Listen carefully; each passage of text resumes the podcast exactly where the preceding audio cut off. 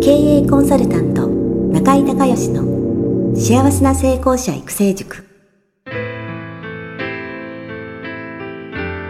この番組では18歳で起業し6社の社長を歴任した実業家出身の経営コンサルタントであり自ら経営塾を主催する中井孝義がこれまでに1200人以上の経営者の方々の経営相談人生相談に応えてきた脳科学心理学とマーケティングを活用した独自のノウハウでビジネスと人生のバランスの取れた幸せな成功の実現をお手伝いします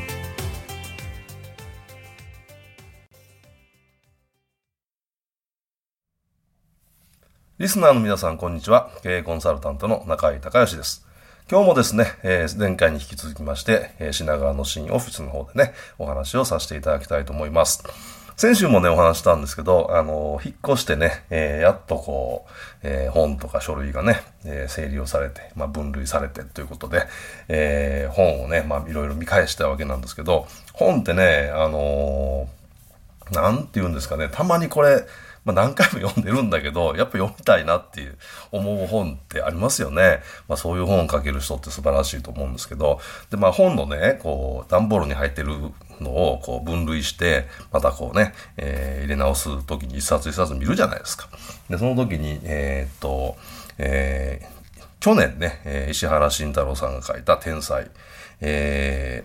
ー、ね、田中角栄元首相の、えー、本ですけどもね、えー、まあ自分が田中角栄になりきって、えー、書いたというね、えー、ベストセラーですけども、えー、すごくまあ、あのー、面白いなと思うのが、現役の時ね、えー、田中、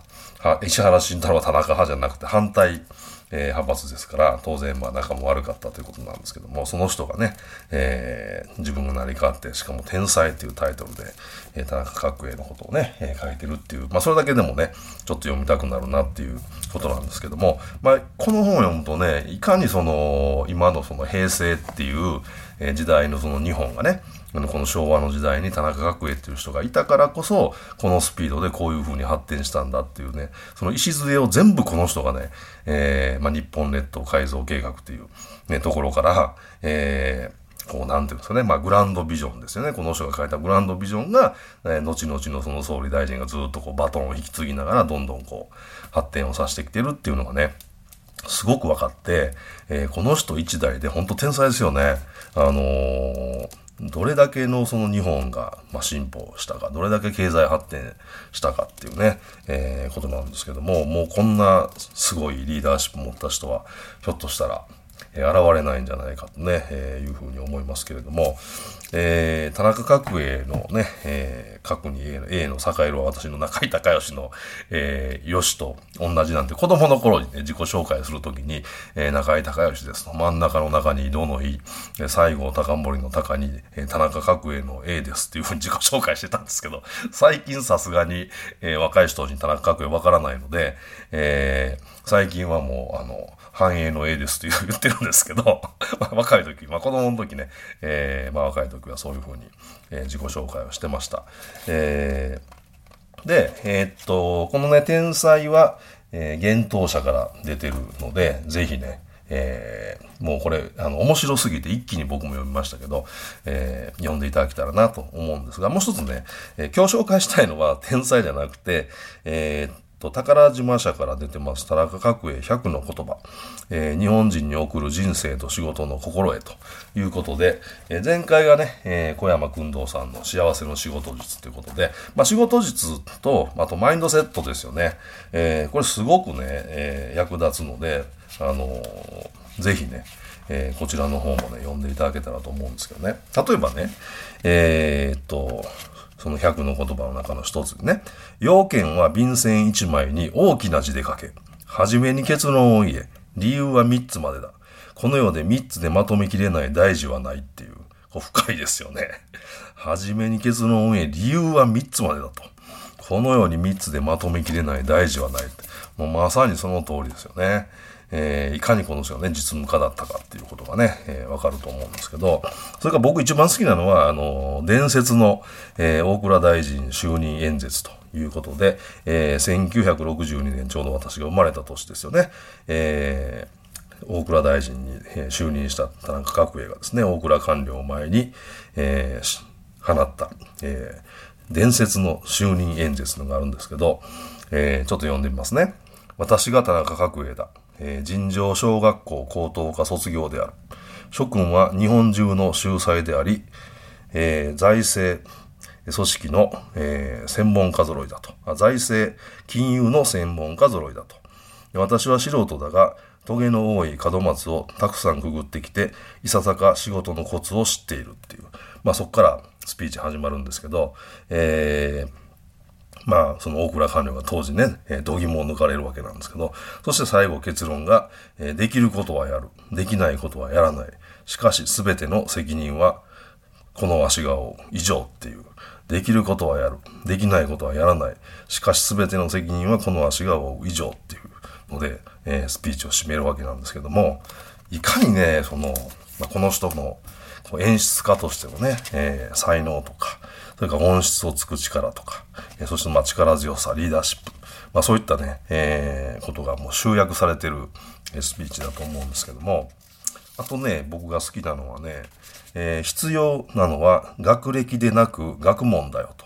学歴は過去の栄光。学問は現在に来ているっていう。もうまさにその通りですよね。学歴まあまあ大事だと僕は思いますけど、あの、学歴だけで、えー何でもできるってね、えーいうわけじゃないですからね。やっぱり学問ですよね。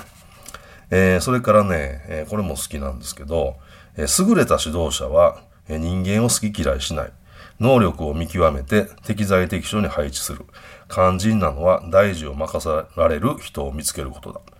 優れた指導者は人間を好き嫌いしないってもすごいですよね。まさにその通り。この人がね、えー多くの人の心を掴んで、えーみんながね、えーこの人に尽くしたってのはよくわかりますよね。それから、えー大事なのは数字と事実だ。嘘か本当か調べればすぐわかる。えー根拠に乏しいへりくつは立ちどころに化けの皮が剥がれるということで、まあ、そうおっしゃる通りですよね。はい、根拠と事実大事ですね。はい。あ、それからね、これすごいなと思うんですけど、えー必ず返事は出せ。たとえ結果が相手の思い通りでなかったとしても、聞いてくれたん、聞いてくれたんだとなると。これは大切なことなんだと。いうことでね、こういうやっぱりこう人としてのあり方。えーもしね、その結果が出せなかった時でも、えーこういうふうに考えるっていう、この辺がやっぱすごいですよね。えーそれからね、えー学生運動っていうのがあるんですけど、まあ今学生運動ってね、えーリスナーの皆さんひょっとしたら、えーその学生運動そのものが、え何か理解できない方もいらっしゃるかもしれないんですけど、まあ、えー当時ね、えーこう、いろいろ安保反対とかですね、いろんな、えー学生が、こう、政治にすごく興味を持って、えーまあ、ストをやったりとかですね、えーまあ、デモをやったりとか、まあ、そういうの盛り上がってたんですよね、この当時。で、えーそれについて田中角栄が何と語ったかというと、学生運動を繰り広げる若者たちがいると。経験が浅くて視野が狭いが、真面目に祖国の行き先を考え心配している。若者はあれでいい。すごいですよね。それからね、えーっと、これいいですね。えー人に金を渡すときは頭を下げて渡せ。くれてやると思ったらそれは死に金だ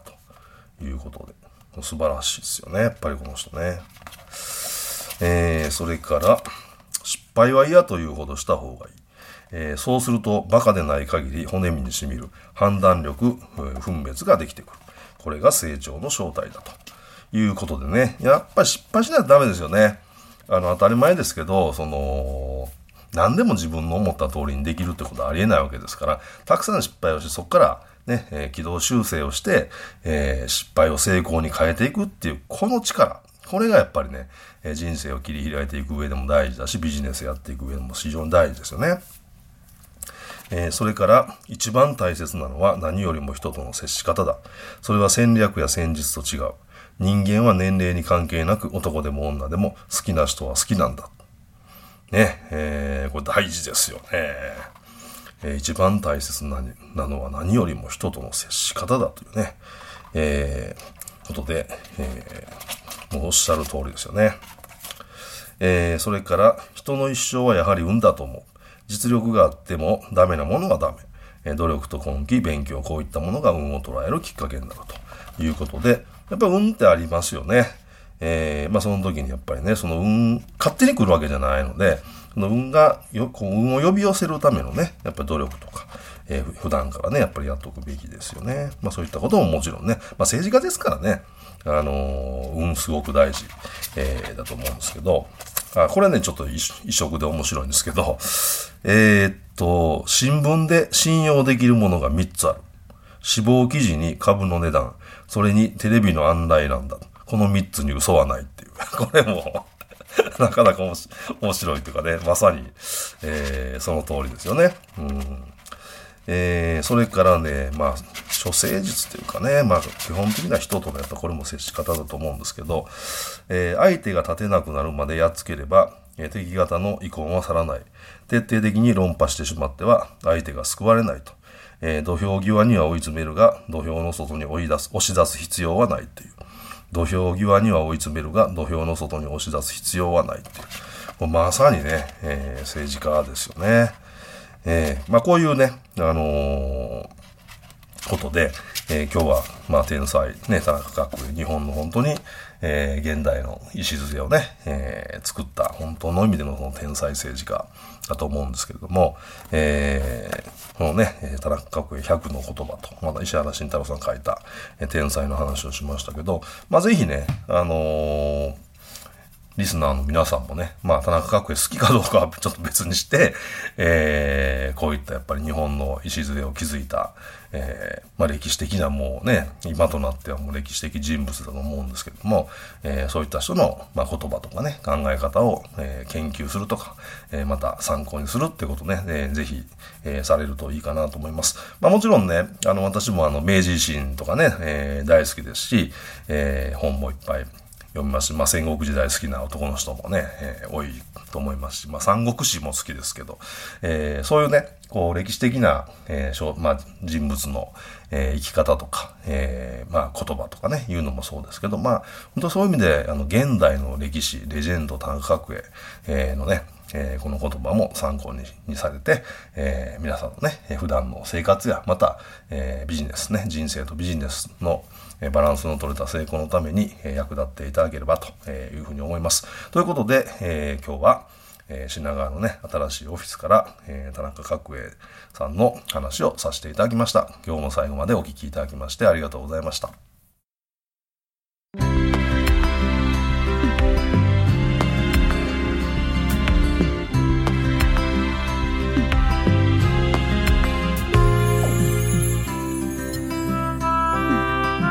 今回の番組はいかがだったでしょうか？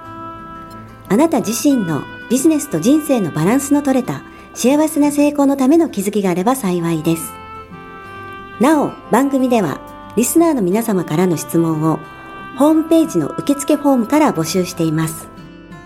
また、全国各地から900名以上の経営者が通う中井隆義経営塾幸せな成功者育成6ヶ月間ライブコースに関する情報はホームページをご覧ください。では、またお耳にかかりましょう。